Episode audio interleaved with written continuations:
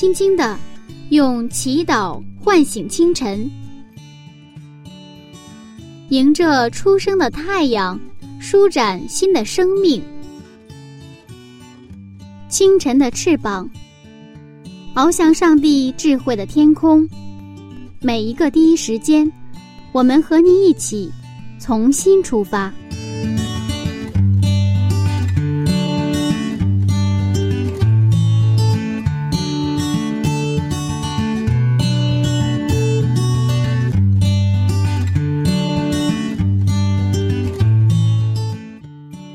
的听众朋友，大家好，欢迎收听由柚子为您主持的《清晨的翅膀》灵修栏目。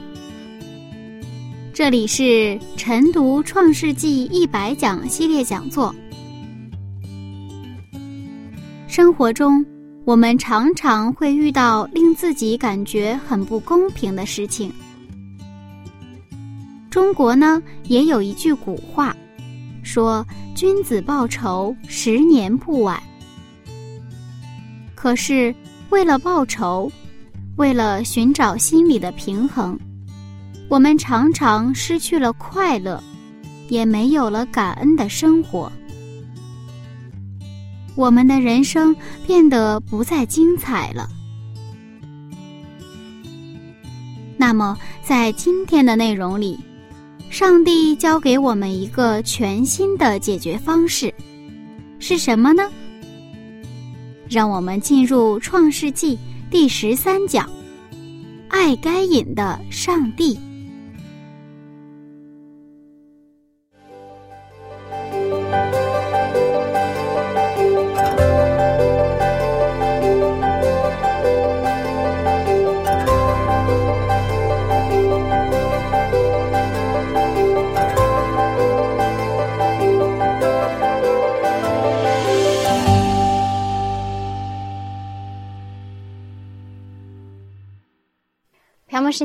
你好，上一讲当中，该隐杀了他的弟弟亚伯。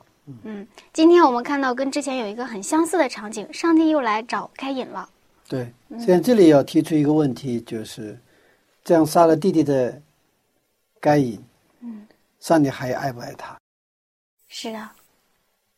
所以说，这个我们还是先看一下经文哈。嗯，这个。创世纪四章的第八节。创世纪四章八节，该隐与他兄弟亚伯说话，二人正在田间。该隐起来打他兄弟亚伯，把他杀了。嗯，这里这个该隐与他兄弟说话，那么这个“说话”这个词在希伯来原语里边是讨论、挑战的意思，就有点像该隐向亚伯找茬儿。嗯，对找茬儿的。原因在哪里呢？其实，在他们献祭上。献祭，我们上一讲分享就是该隐和亚伯的献祭，一个上帝悦纳，一个不悦纳，他就非常的愤怒，对吧？当时愤怒呢，你在这个事情上他还没法去动作，有所动作，是吧？嗯，但是在这个我们看，嗯，在两个人在田间的时候，可能在工作的时候。这个时候就找茬了，嗯，是吧？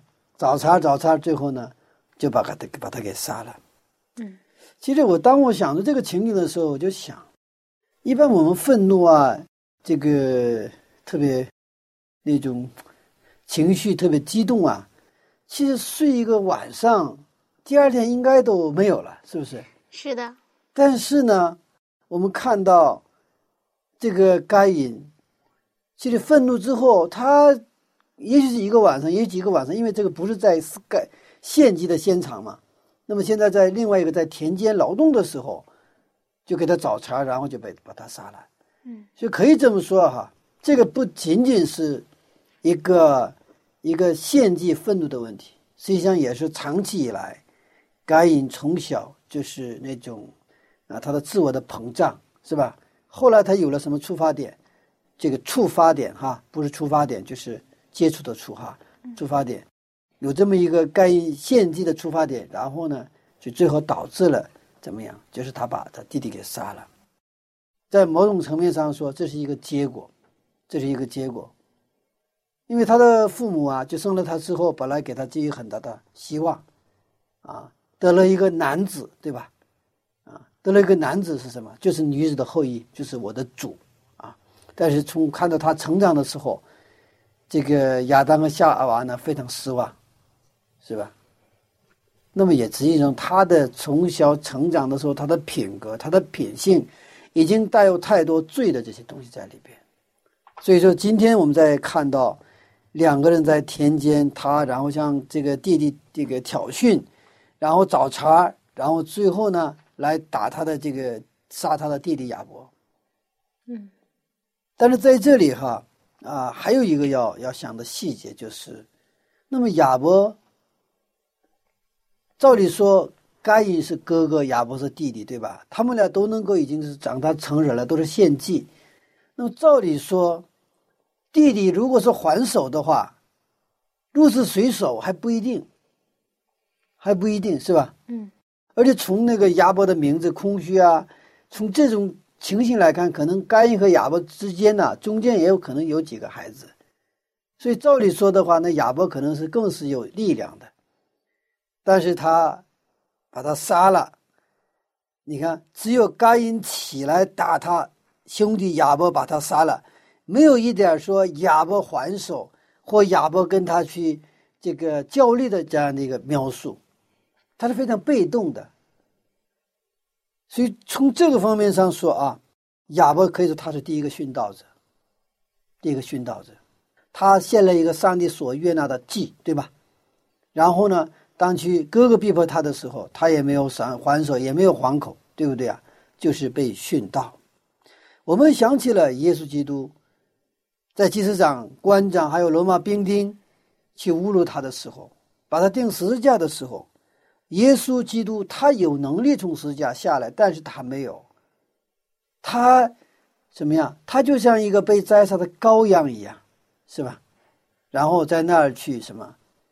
接纳一切人们对他的那种攻击、侮辱，对他的仇恨、唾唾沫，一切的一切，他都接纳，他接受了。他这个十字架的死，为了什么？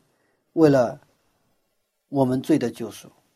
那么史蒂芬也是，我们看史蒂芬死之前也是一样的情形。史蒂芬他讲到之后，讲到讲到都是慷慨激昂，知道吗？等到这讲完道，他们来去用石头要打死他的时候，他就是很温顺的接受了对他的什么，实际上执行实行嘛。只是他做一个祷告，跪在那里祷告，他说。上帝啊，他们不知道他们所做的，求你饶恕他。他做的这个祷告，正是耶稣基督在十字架上所做的祷告。他仰望天空，他的脸上露出来一个什么？那种上帝的荣耀。我想，亚伯被该隐杀死的时候，是不是也应该是像史蒂凡被打死的时候？耶稣在钉十字架的时候。应该是都是一样的情形，不过现在我们话又说回来，面对该隐的这样的犯罪，这个死罪，上帝是如何回应的呢？上帝还爱不爱他呢？如果上帝爱他的话，用什么方式去爱他呢？上帝来寻找这个该隐，我们看第九节哈。第九节，耶和华对该隐说：“你兄弟亚伯在哪里？”他说：“我不知道。”我岂是看守我兄弟的吗？嗯，上帝应该知道，该隐杀了亚伯，为什么还刻意来问，装作不知道呢？嗯，我们的上帝不仅来寻找我们，也就是这个上帝来寻找这个该隐，嗯，而且他来寻找他，并不是为了去把他置就置于死地，而是想把他救活，就是给他悔改和什么省察自己的机会。这让我们想起了亚当夏娃犯罪后上帝的反应。嗯，亚当夏娃犯罪之后，上帝也是来找他。在创世三章，在创世三章九节，上帝来找他们，但是他们躲避在哪里啊？树后边，他们拒绝见上帝。在创世三章九节和创世纪的四章九节，上帝的提问是基督教两个最基本的提问。一个提问是什么？创世纪三章九节，耶和华上帝来找亚当夏娃说：“你在哪里？”对吧？那现在呢？这个耶和华上帝来找该隐，你的兄弟在哪里？这两个提问是基督教的两个两个最基本的，可以说最根本的两个提问。这两个提问正好就对应了耶稣基督的在新约的时候重新解释的诫命，就是最大的诫命：一个爱上帝，一个爱邻舍。你看你在哪里？他并不是问空间的位置，已经说过啊，而是说现在你跟我的关系是到底怎样的，对吧？上帝在问这个问题，你别别躲避了，是不是？原来我们根本不用躲躲避嘛，你现在躲避啊？你在哪里？上帝明明知道他在哪里啊，上帝能不知道吗？全知的上帝，但是现在他问他你在哪里，提醒他，现在在我们关系当中你的位置在哪里？后来他现在又问该隐的时候，你的兄弟在哪里？耶和华上帝不知道？难道不知道吗？他知道。后来说了嘛，你弟弟的血在地上什么向我向我去。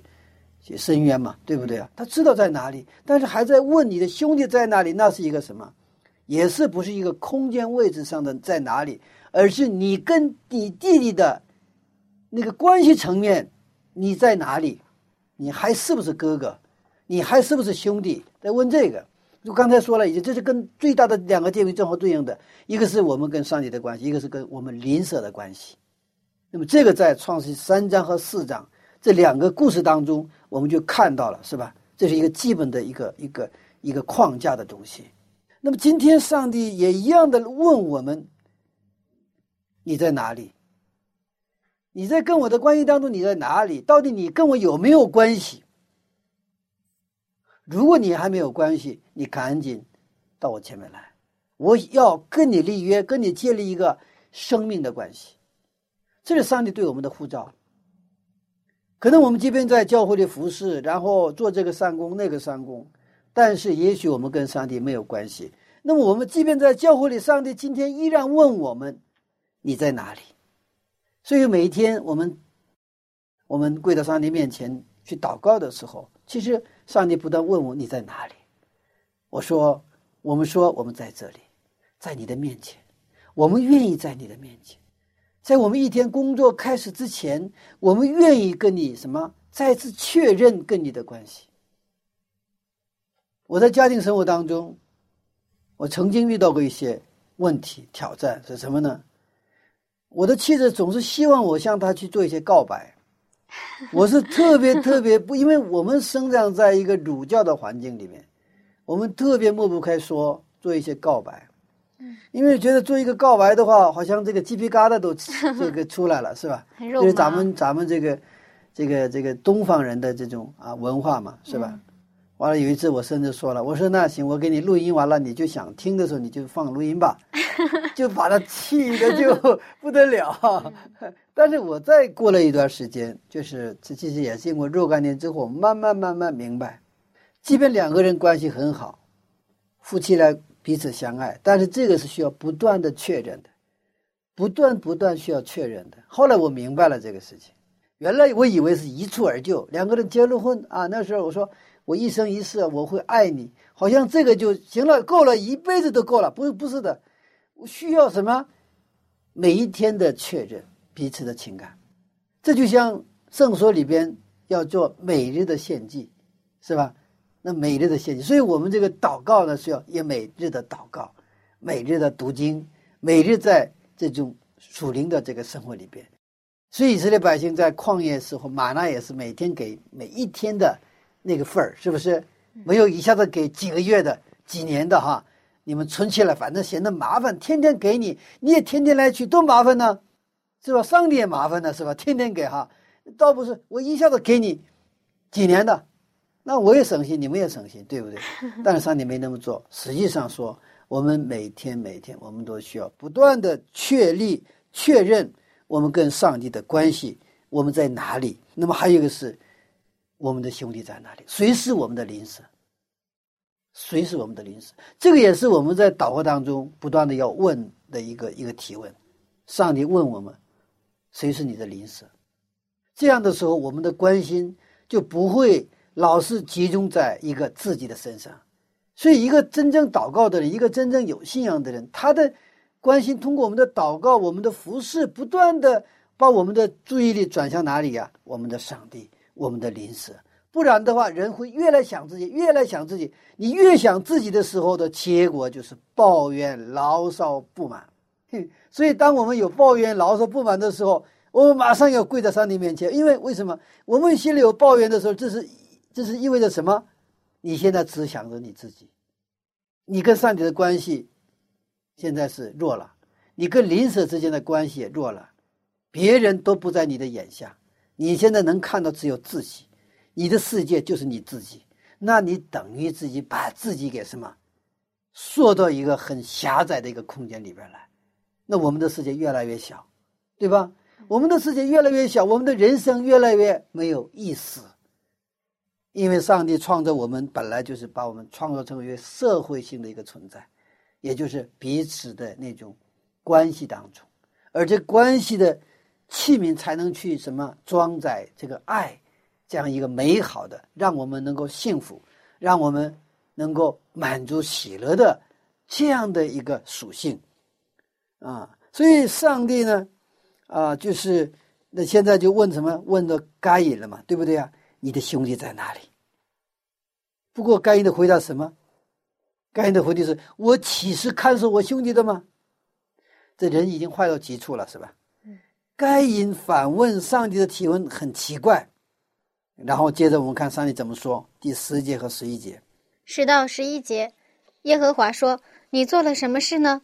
你兄弟的血有声音从地里向我哀告，地开了口，从你手里接受你兄弟的血。”耶和华在说什么呢？其实我知道你，你已经把弟弟给杀了，你弟弟的血在地上向我什么哀告？关键是你要去想你跟弟弟的关系，对吧？你兄弟的血，这个血在希伯来语里面是复数，包括了后裔，不仅仅是亚伯的血，也是谁的血？后裔们的血。我们继续看启示录的六章九到十节。启示录六章九到十节，揭开第五印的时候，我看见在祭坛底下有位上帝的道，并为做见证被杀之人的灵魂，大声喊着说。圣洁真实的主啊，你不审判住在地上的人，给我们伸流血的冤，要到几时呢？我们继续看希伯来书的十二章二十四节。希伯来书十二章二十四节，新约的中保耶稣以及所洒的血，这血所说的比亚伯的血所说的更美。为什么这里面说耶稣的血比亚伯的血说的更美呢？是啊，我们先看一下这个启示录。那启示录看到祭坛底下有上帝的为上帝的道，并为做见证被杀之人的灵魂，对不对？嗯，这里包括谁呀？包括亚伯，包括亚伯，他是为谁的道？上帝的道，为做见证。嗯，为啥，他们喊着什么？圣洁真实的主啊！你不审判住在地上的人，给我伸流血的冤，要到几时呢？我们在前面说。你做了什么事你兄弟的血有声音从地里向我哀告，是吧？这个一个意思嘛，对吧？但是这边紧接着在希伯来书，他做了一个注释了：新约中，新约的中保耶稣所洒的血，比谁呀？比亚伯的血更美。也就是说，耶稣基督在十字架上所流的宝血，比亚伯的血更美。亚伯的血呢，是公义审判的血。耶稣的血是爱、救赎、立约的血。上帝不愿意一个人沦丧，愿意每一个罪人都得救。上帝的意思是，我不愿意你死。就像上帝在亚伊伊甸园建立这个，在中央有生命树和善恶树嘛。那么通过善恶树，实际上告诉我们的信息就是说，我不愿意你死。虽然你有自由意志，你可以选择死。你可以吃善恶果，你就可以回到你的尘土。但是我不愿意你死，所以我跟你说，你不要吃善恶树上的果子。所以耶稣的血是爱救赎立约的血。所以耶稣都在十字架上流血受死的时候，他向我们传达的信息是：我爱你们，我都替你们流血了，你们还能死吗？你们不能死。如果你们还死的话，我就白白在这流血了，我就死的太冤了，我就白死了。亚伯的血是在深渊什么公义审判的血，所以哈，我们看到在希伯来书的注释是什么呢？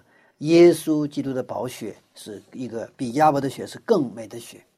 他们如果只有亚伯的血，只有深渊，只有审判的血，其实这个世界是不完美的，对不对？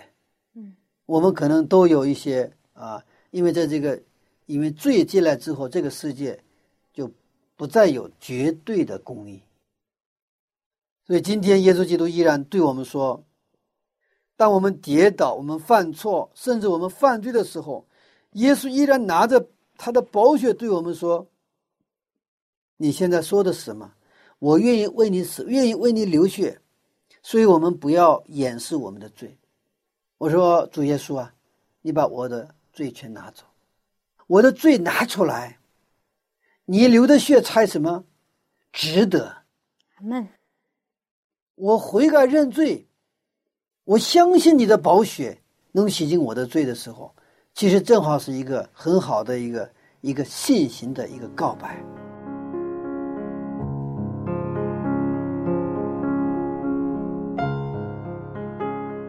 最近呢，柚子也发现一个非常怪异的现象，以至于让我非常苦恼。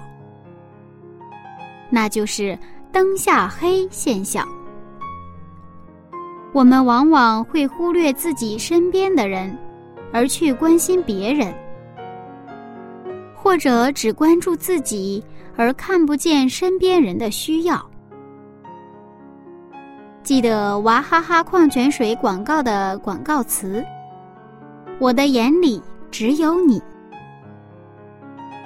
亲爱的听众朋友，如果您也和柚子一样，进入了灯下黑的奇怪现象，那么，让我们一起来瞩目耶稣基督吧。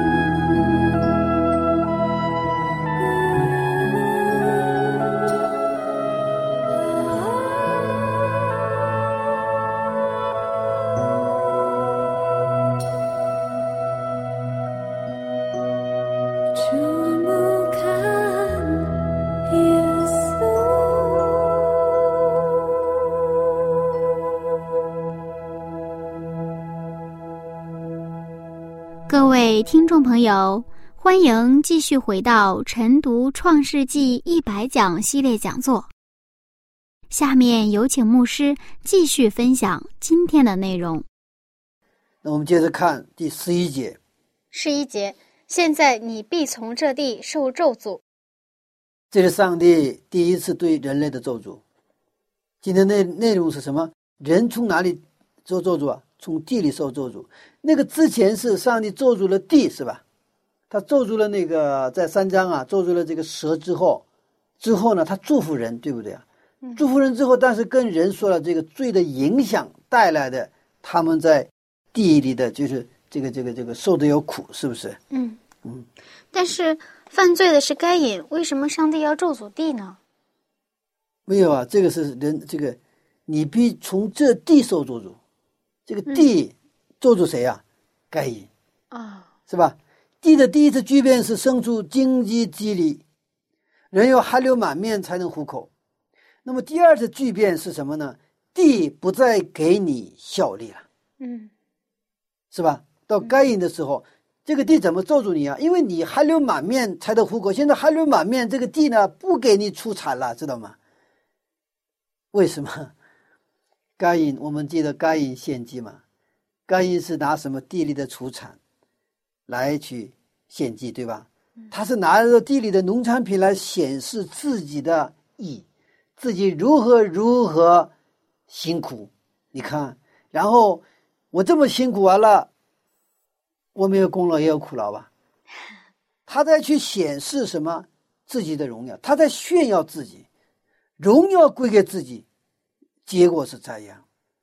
该隐离开了上帝的创造秩序，得意不要忘形，得意忘形的时候，我们就不知道自己是谁了，因为他拿着农产品去得意忘形，知道吗？所以地不再给你效力，地不给你效力的时候，你的农产品就没有了，你没有什么可以去炫耀的资本了。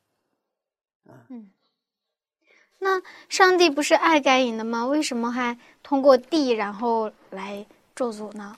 你看现在哈，我们看这个上帝跟这个该隐，他不来找该隐嘛？他们俩说话的话，他这个就像好像是这个铁轨的两个轨一样，他就触不到一块儿，他是老是在走平行线，啊，他就是呃不在一个频道上。上帝说上帝的，完了这个该隐说他继续说他的，是吧？嗯，因为上帝来问他你的兄弟在哪里，其实上帝希望他恢复，是吧？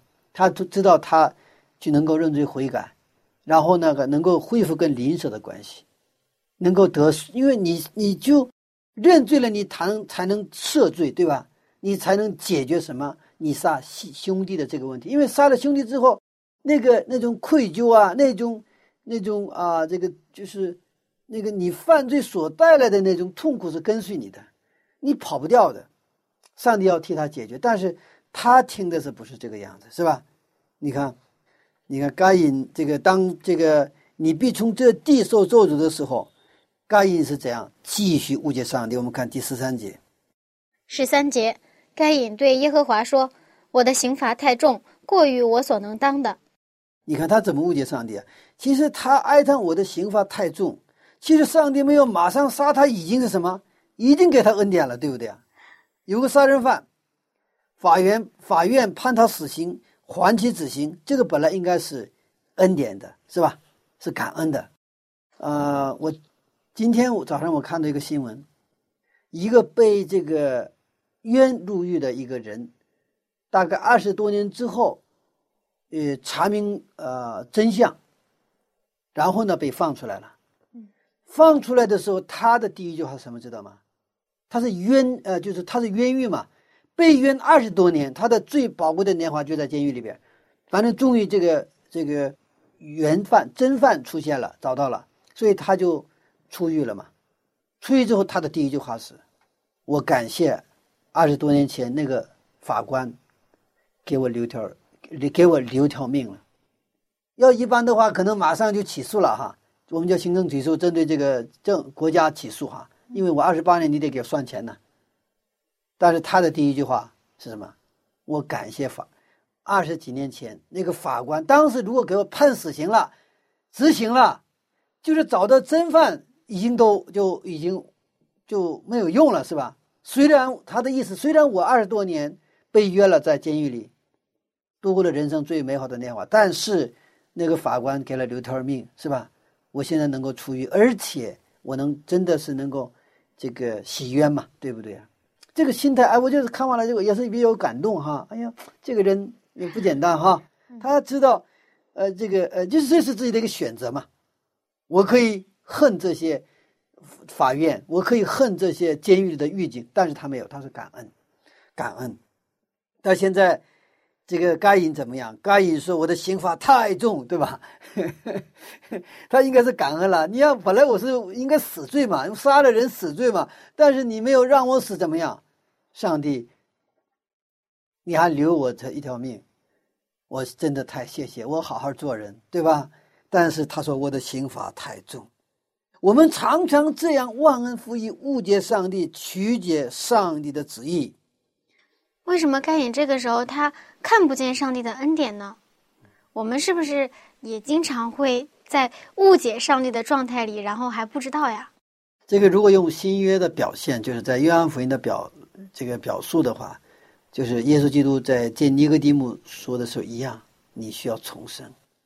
如果你不重生，你看不到上帝的国，也就是你看不到这位上帝，就是耶稣在我们的中间，你也看不到他。如果我们不重生的话，该隐是没有重生的人，所以他一样去教会，一样去敬拜上帝，就是表现形式上是就一样，但是他没有重生，所以他看不到这位上帝。你看不到上帝，你更去不能正确的认识这位上帝，所以他是按他的想法、他的逻辑怎么样啊？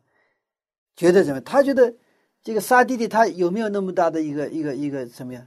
他说反正早餐，早餐，最后就把他杀了嘛，是吧？嗯。而且这个时候只有他们两个人，这个田里边不是在家里，只有他两个人，除了上帝谁都不知道。然后上帝跟上帝说：“我的我的刑罚太重，啊，太重。我们没有重生的经验，上帝给再多的恩典，我们享受不到。就像一个个瓶子盖上盖儿，你把太平洋的水全部倒给这个瓶子，这个瓶子一滴水都进不去，一滴水都进不去。不是说这个上帝的爱没有，上帝的恩恩典不存在，上帝的恩典可以说通过十字架像洪水一样倾泻而下，但是因为我们没有重生，我们没有悔改，上帝的恩典一滴都进不来。该隐就是这个样子，所以他看不见上帝的恩典，也不知道感恩。那么我们的信仰生活呢？我们到了教会，在敬拜的日子，能否见到上帝的面呢？如果我们见不到上帝，可能我们就是该隐的心态，心里有罪是罪，让我们与上帝之间的关系隔绝了。我们看，即便是他误解上帝，该隐误解上帝，该隐也见不到上帝的恩典。但是我们看上帝怎么做？我们看第十四节和第五十五节。十四到十五节，你如今赶逐我离开这地，以致不见你面，我必流离飘荡在地上。凡遇见我的，必杀我。耶和华对他说：“凡杀该隐的，必遭报七倍。”耶和华就给该隐立一个记号，免得人遇见他就杀他。好，你看这个该隐的这种心态，他也知道他杀了人，人家会杀我，对吧？嗯。但他说话的时候，这个刑罚又太重，对不对啊？你非常的、非常的一个逻辑已经很混乱了，对不对啊？嗯。不过对于这样的一个该隐，耶和华对他说：“凡杀该隐的，必遭报七倍。”他要保护谁呀？保护该隐。嗯。给他立了一个记号，免得别的人去杀他。在我们国家的律法里，如果说犯了杀人的罪，一定是要受刑罚的。但是为什么上帝在这里没有给该隐刑罚，而是给他保护呢？无论他杀人没杀人，嗯他都要死的。这是圣经的基本的概，因为犯了罪，是吧？嗯那么上帝为什么存留生命给我们？就是让我们认识上帝，让让我们悔改，让我们去认识上帝的时时间。可以说，我们上帝留给我们人生七十年、八十年的时间，就是什么时间？就是让我们认识上帝的时间。因为其实人本来应该拥有的这个时间是永生，对不对啊？这个不是我们的全部，这是只是一部分。所以，让我们在这个时间当中，在恩典的门关闭之前，让我们去认识我们的耶和华上帝。所以说，即便是该隐杀了弟弟，也要给他什么机会？悔改的机会，给他悔改的时间，是吧？嗯啊，在这个时间当中，那么他要得到保护，保护。该隐呢，一直埋怨上帝，误解上帝，但是上帝始终是饶恕该隐，一直给他悔改的机会，给他满满的恩典。凡杀该隐的，必遭报其背。在本文里面有 “not so” 这样的词语，就是说不是这样的。就他跟他就跟该隐说：“你说是这样，我说不是这样的。”你看，他说：“凡遇见我的，必杀我。”耶和华对他说：“Not so，不是这样的。凡是该隐的，必遭报七倍。我来保护你。”上帝否定该隐的想法，上帝否定该隐误解上帝的那种想法。我们常常误解，这样误解上帝，是吧？嗯啊因为我们可能从来没有经历过这个恩典，所以说，恩典是让我们最恐惧的，可能是最恐惧的一个事情。真的白白的给你给给你一栋房子，敢要吗？太烫手了，是不是？嗯没有条件，没有任何条件，白白的给你，啊。假如说我们教会里可能为社区做一些免费的一些服务，刚开始人们相不相信？不相信。我们在去年年底的时候，我们做一个社区的健康服务，因为好多人这个来了之后，他刚开始是不是你先做这个这种体检之后要卖药吗？我们说的特别清楚，这个不带任何商业性的交易，因为我们是教会，我们就提供这种服务，是吧？啊，人们就是后来就是就我们的当时就就大概一个星期下来，就一百多个人就就接受了这种健康的服务，啊，那为什么说是免费？其实我们在上帝得来的就是免白白得来的恩典，是不是？但是我们希望接受我们服侍的这些人认识上帝，他也给别人带来恩典，就是成为一个通道，成为上帝给更多的人祝福的通道，给更多的人带来恩典的通道。那么你首先要经历什么是恩典，对不对啊？因为我们的世界里边，那我们基本上什么都是现在做交易嘛，不是说做交易不好，但是只有交易的世界是不完美的，是吧？只有交易的世界是不会幸福的，不是说这个交易不好，不是说商业不好，商业很好，但是只有商业这个世界，我们没有感动，只有计算，对吗？是的，啊，我们需要商业，需要交易，但更需要上帝的恩典。所以，这就是我们教会存在的理由，也是我们一个基督徒存在的理由。在这样乏味的一个世界上，竞争，呃，可以说那种有很多焦虑的这个世界，我们带去上帝的恩典、上帝的慈爱、上帝的饶恕、上帝所带来的那种和平。阿门。这个时候，我想，我们基督徒才能真正去荣耀我们耶和华的名。我们继续看罗马书十二章十九节到二十一节。罗马书十二章十九到二十一节，亲爱的弟兄，不要自己伸冤，宁可让步，听凭主怒。因为经上记着，主说：“伸冤在我，我必报应。”所以你的仇敌若饿了，就给他吃；若渴了，就给他喝。因为你这样行，就是把炭火堆在他的头上。你不可为恶所胜，反要以善胜恶。这罗马书他讲到：“深渊在我，我必报应。”嗯，也就是说，现在就是亚伯被杀之后，就涉及到一个深渊的问题，对不对？嗯，正因为深渊，亚伯深渊，所以该隐害怕。因为亚伯伸冤的话，得杀谁呀、杀那个该隐，对不对呀？但是上帝在说了一个另外的一个一个世界，就是深渊在我，我必报应。嗯，啊，深渊在上帝那里，就是说该隐的问题是该隐跟谁的关系？上帝的关系。所以别的人不要去动他，别的人如果去动他的话，遭报七倍。嗯，有一天我接到一个电话，是我认识的一个青年的电话，他说我以后不再去教会了，但这是一个外地的青年了。我为什么？他说我们教会的头儿动用黑社会的人来打我。我问他，你凭什么断定你们那个头儿跟黑社会来打你？他说我看到那些打我的那些人，跟我们那个头儿在饭店里一起吃饭。我跟他说了，你可能第一个是看差了，嗯，你误解了。另另外一个，即便那是事实，我说我给你一个圣经经文，就当时我翻给他圣经经文就是罗马书十二章十九节。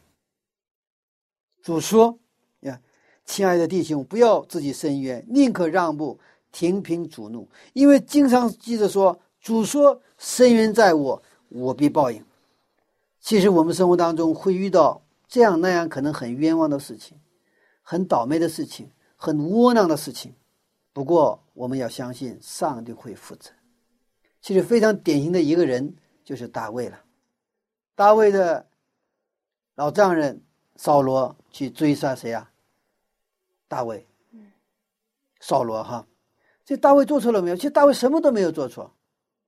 大卫出去跟歌利亚打，把他打败了，做错了吗？那没有，只是回来的时候，人们就唱歌的时候，就是欢迎的时候，扫罗是千千，大卫是万万，哎呀，一下子嫉妒了，对不对？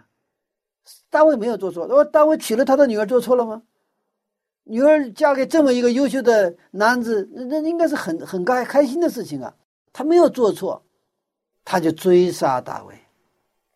你他别人还是女婿啊，还追杀。所以一个人被嫉妒所烧焦心的时候吧，所做出来的事情绝对是一个不正常、精神不正常的一个情况。不过他拿着他们的精兵，因为当时那个地也不是很大的地方，那就是像抓狮子一样去抓他。大卫东东躲西藏，有的甚至就装着疯子哈，去躲避这些危险。不过有一次，终于一次机会来了，扫罗到他们洞门前去来，什么方便？他可以完全一刀就结束，但是大卫没有这么做。深渊在哪里呀？深渊在上帝那里。扫罗的问题，扫罗跟上帝的关系；我的问题是我跟上帝的关系。我不是不去跟哈上帝深渊，因为我们看大卫的诗篇都是好多是深渊的，是不是？上帝，你为什么这样？为什么这样？对不对啊？你为什么让我这么去痛苦？我心里现在太挣扎了，都是这样的内容。现在是我上帝是我跟上帝是我跟上帝的关系，扫罗是扫罗扫罗跟上帝的关系。扫罗对我不好，他想杀我，但是他的问题让谁解决？上帝要解决。不是我来解决，所以他放下。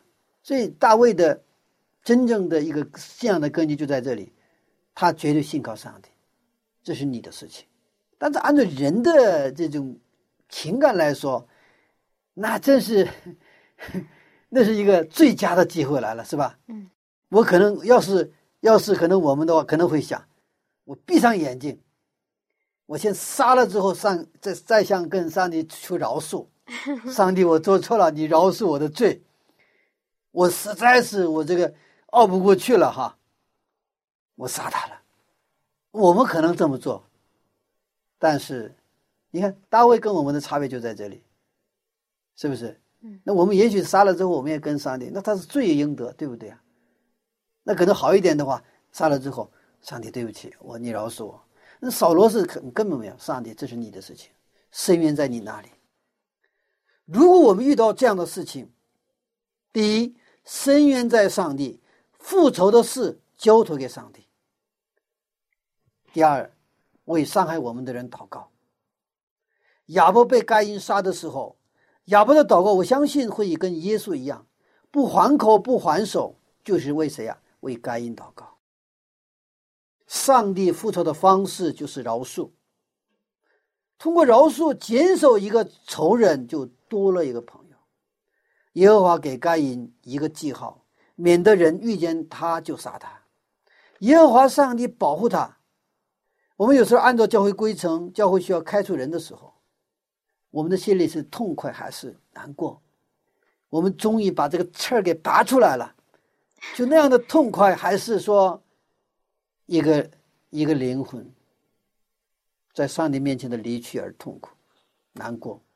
如果耶稣在教会，斯蒂凡在教会，亚伯家在教会的话，有一个教友他的问题触及到教会规程应该开除的一个内容的时候，他们会怎么做？或者说，最起码他们会是一个什么样的一个感受？如果我们是教徒的话，我们会很开心；如果是我们是耶稣的门徒的话，我们会很痛心。嗯，所以上帝要保守该隐。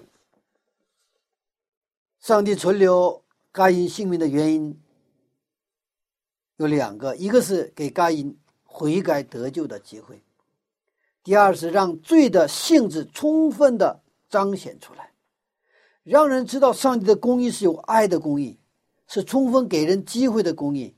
通过上帝公义的彰显，让我们知道罪是多么可恨可恶。其实十字架的问题也是这样的问题。留下撒旦的理由，为什么有的人问？那撒旦在天上反叛的时候，赶紧把他灭了得了吗？为什么还允许他到地上来，然后给世界带来这么多的痛苦和麻烦呢？是吧？嗯，就在天上把它隔离就完了嘛，是不是？嗯。但是知道天上当时那些三分之一的一三分之一的天使都是受到谁的撒旦的诱骗，他们都怀疑上帝的品格。上帝说是爱，但是不相信上帝的爱果真是如此吗？上帝是独裁，上帝是自私的，上帝什么都是以自己为中心的。这个听进去了，撒旦的这种诬告听进去了，三分之一的天使啊，还有天庭上很多的居民、住民，他们也是，是啊，上就搞不清，不是很确定，所以上帝允许留下撒旦，为什么？要让上帝的品格彰显出来，在十字架上，上帝的公义和慈爱完全的彰显出来。整个宇宙的居民看到十字架这一幕的时候，知道上帝什么慈爱的、公义的。那个时候，整个宇宙的居民就是心服口服。如果不是真正的心服口服，这个事儿还会出现，还会被迷惑。嗯，我们最后看一个经文十六节，十六节，于是该隐离开耶和华的面，去住在伊甸东边挪得之地。你看，我们上帝给了他充分的机会，也给他饶恕，也要保护他，嗯，不要让任何人去杀他。但是该因没有停下来，还是离开了。还是离开了。嗯，要是我的话，也许是上帝啊，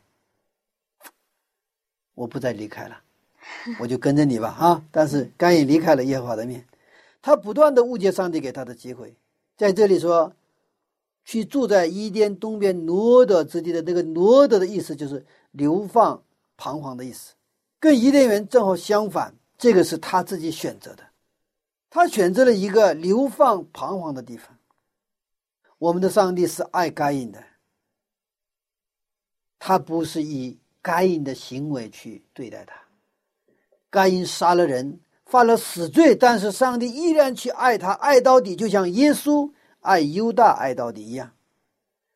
我们还能学到一个有益的信息，就是误解上帝的结果只能是离开上帝。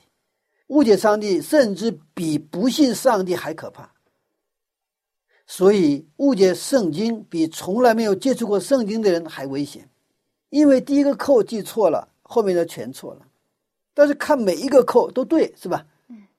他整体的看全错了。别人说你错了的时候，你还说没错呀，每个扣都在扣眼里呀，这个是非常可怕的。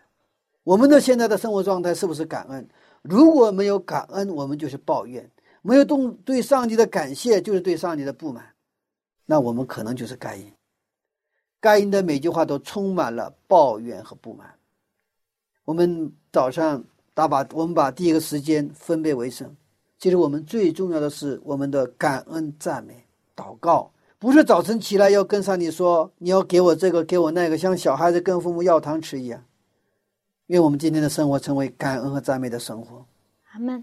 我们做祷告也是做有信心的祷告，我们去行动。也是做有信心的行动，而这个信心恰恰是我们跟上帝连起来的一个什么一个通道。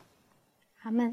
愿上帝的旨意通过我们有信心的祷告、有信心的行为，能够实现在我们的生活当中。阿门。哎呀，我发现这个上帝是真的爱该隐呢，是为了他煞费苦心的做了很多事情。上帝对每个人都一样。阿门。嗯，谢谢牧师的分享。